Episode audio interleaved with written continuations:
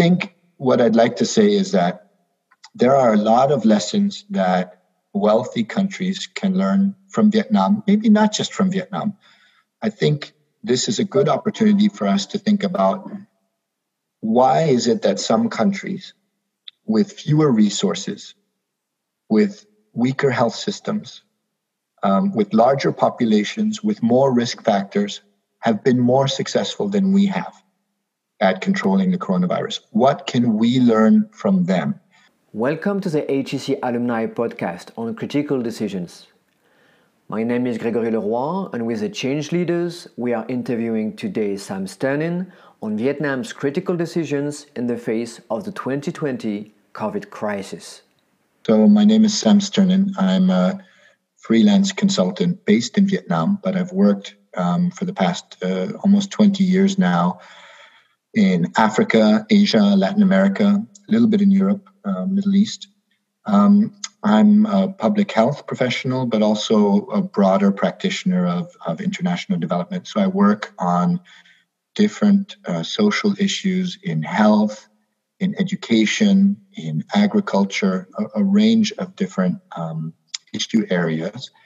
Um, my uh, focus is generally on behavior change. So, how can we support people to adopt behaviors, whether that's you know stopping from smoking or getting vaccinated or saving more and spending less or doing more exercise washing their hands um, could be any type of behavior but how do we support people to adopt behaviors that will be beneficial to them um, that's kind of the work I do, applied in many different countries in different sectors. I um, studied um, social studies, kind of political science at Harvard for my undergrad, and I studied public policy and public health for my graduate degree at Princeton. So I have that's my my academic uh, background, and um, I've worked as a freelance consultant. I've worked for some uh, NGOs like Save the Children. I've worked for UNICEF. I've worked at the Gates Foundation.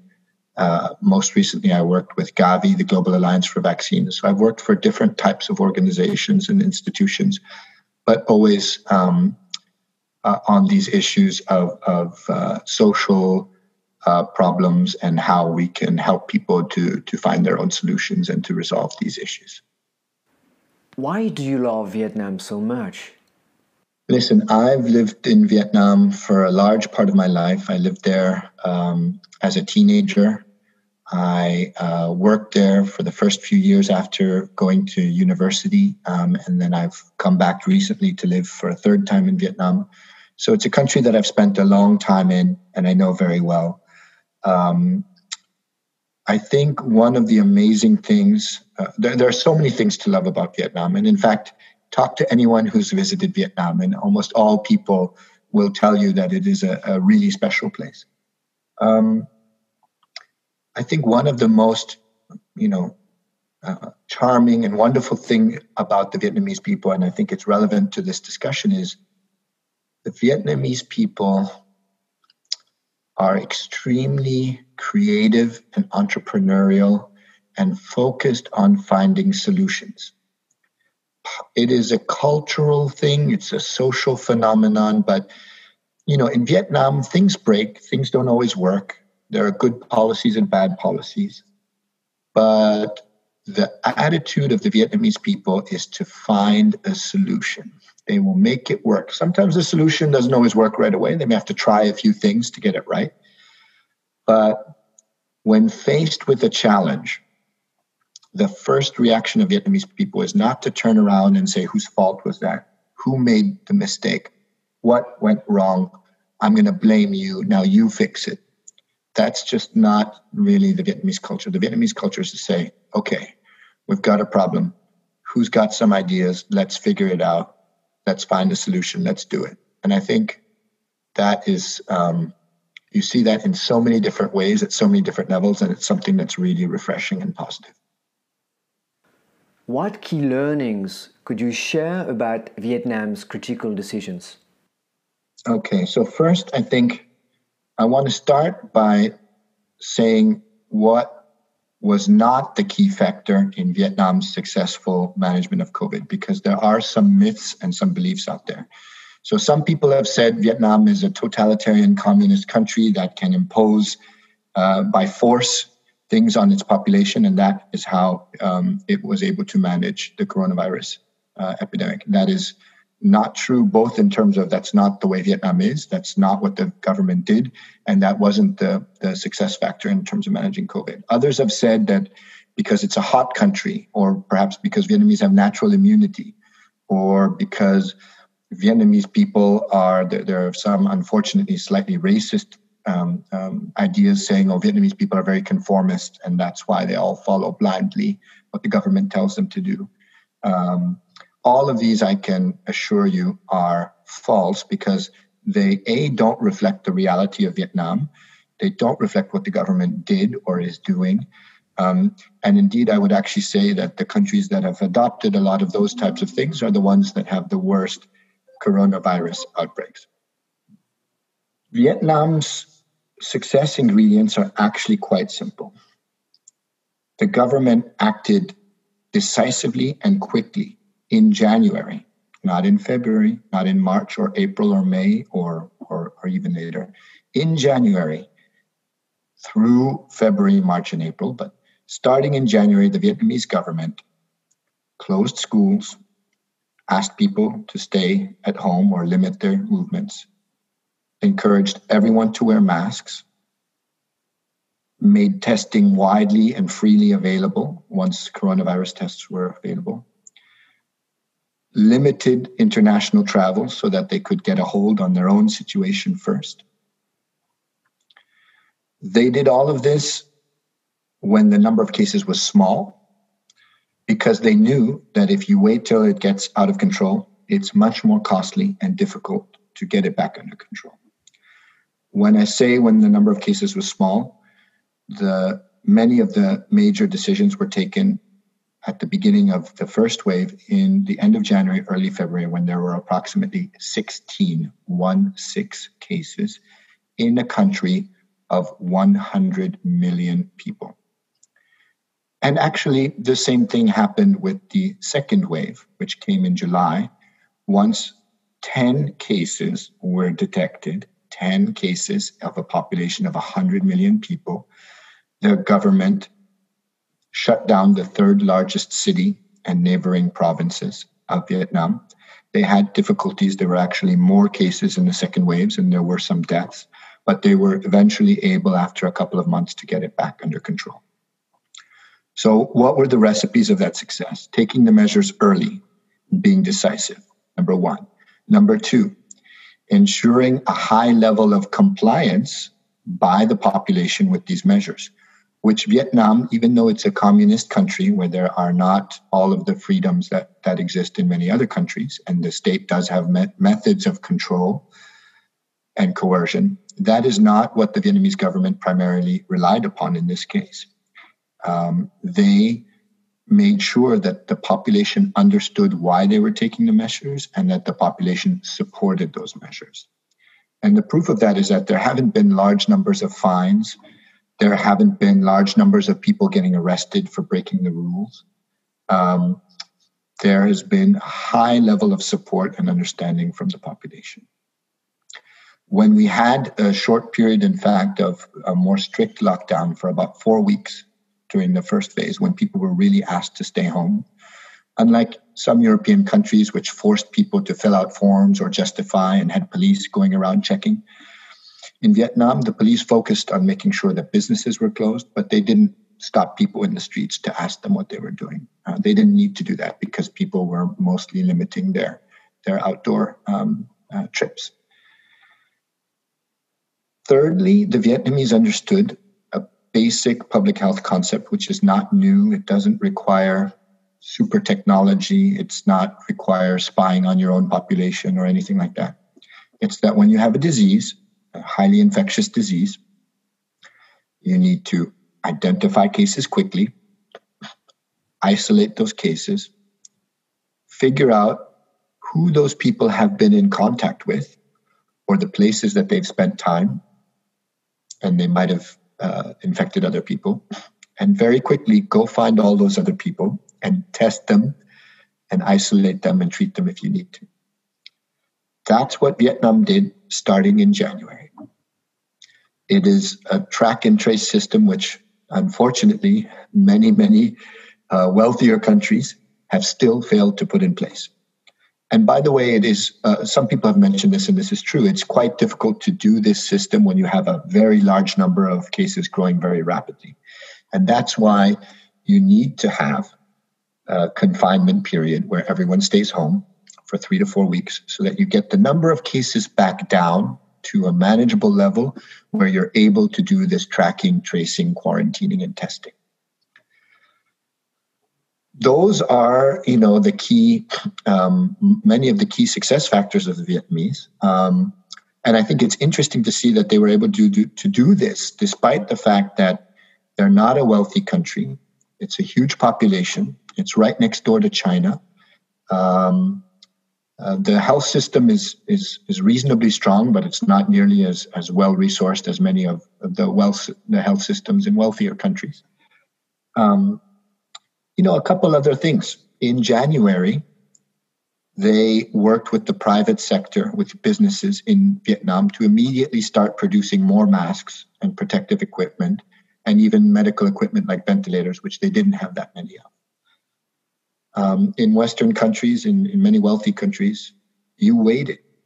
You waited through January, you waited through February, you waited through March, did almost nothing end of March, you started to see more and more cases. That's when you slowly started to take some measures, mostly closing your borders, starting to put people in isolation. You waited even longer to start wearing masks, and many of you are still not wearing masks. Um, you know, months and months and months of time were lost. Um, and it's not because you couldn't have known or no one could have predicted certain countries were already taking exactly the measures that Western countries could have been taking. They were already being taken by the Asian countries. It was a choice that was made not to act early uh, and not to take those measures.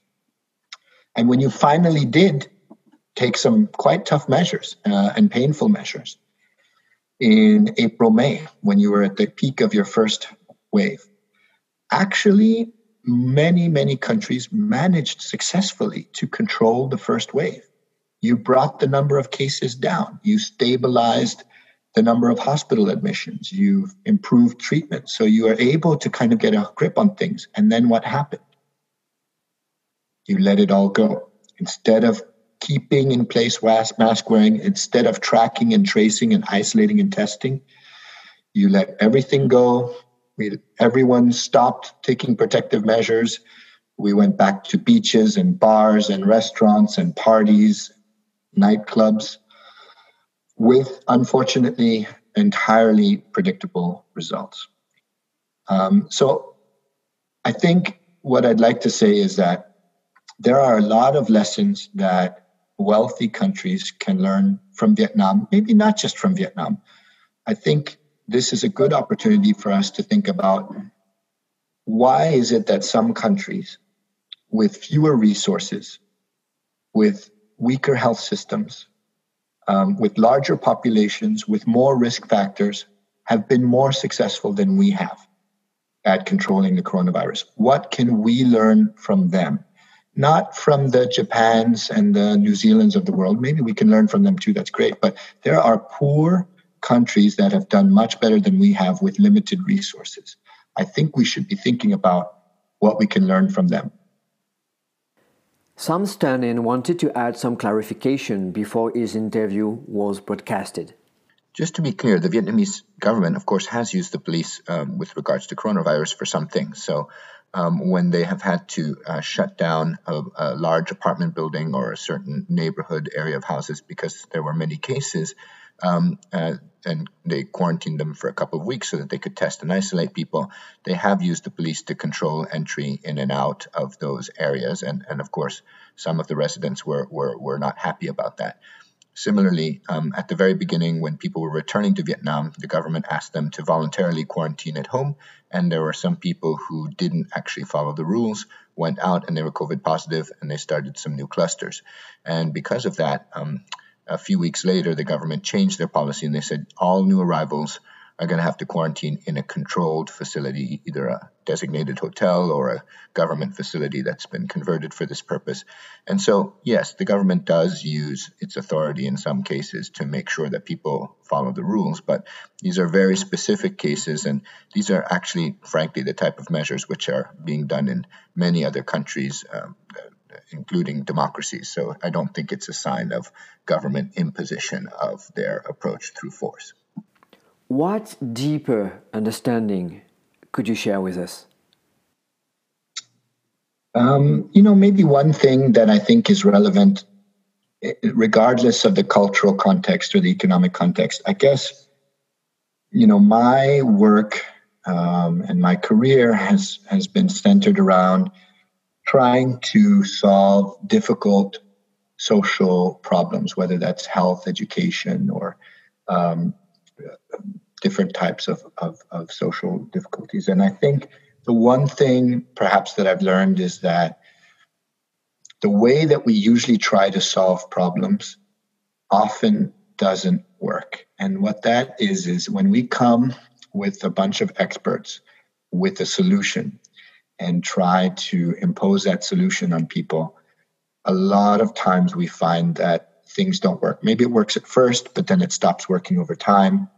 Um, I think my experience has shown that the best leaders are not the ones who come and impose a solution. The best uh, leaders and managers and consultants and, and, and social workers and all are the ones who are smart enough to come in, listen and understand what's going on, and help people solve their own problems themselves. And I think that that holds within an organization, within a team, within a company, just as much as it might solve, you know, hold within a um, a village in rural India or a, a, slum in, in a huge megacity of Africa. Um, if you can engage with the community or the team, unlock their potential, unlock their good practices, help them understand, help them feel like they want to take the initiative to find solutions and test them out and learn, you'll be much more successful um, with these types of social complex problems than trying to impose things from the top. You know, it's different maybe when your problem is a narrow technical problem. You know, people who work in manufacturing um, probably would have a different approach. Uh, they would say you need to standardize and impose norms and standards from the top down. So that works for certain kinds of things. Although, even interestingly, I think in the manufacturing sector, when people are saying, well, we want to innovate and find new, better solutions to certain problems, often the way they end up finding those is not through top down methods, but by asking people on the shop floor and, and, and gaining those insights. So I think that's that's just what I would leave you with is um, whether you work in a large corporation or a small business or you're working in the public sector or in the in the social sector like I do, I think one of the key things I've learned is that if you come with your solution already in mind, you're going to have a much harder time if you're smart enough to listen and get other people to take the lead and, and leverage their strengths and support them. You will have a much greater and more sustainable impact